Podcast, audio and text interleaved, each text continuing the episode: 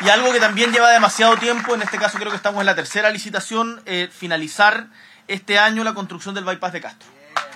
Porque, o sea, uno pasa un ratito por acá y se da cuenta que ese taco es eh, insoportable e inaceptable, es una cuestión que se puede solucionar con más voluntad, con mayor gestión, así que vamos a sacar adelante, cóbrennos eso.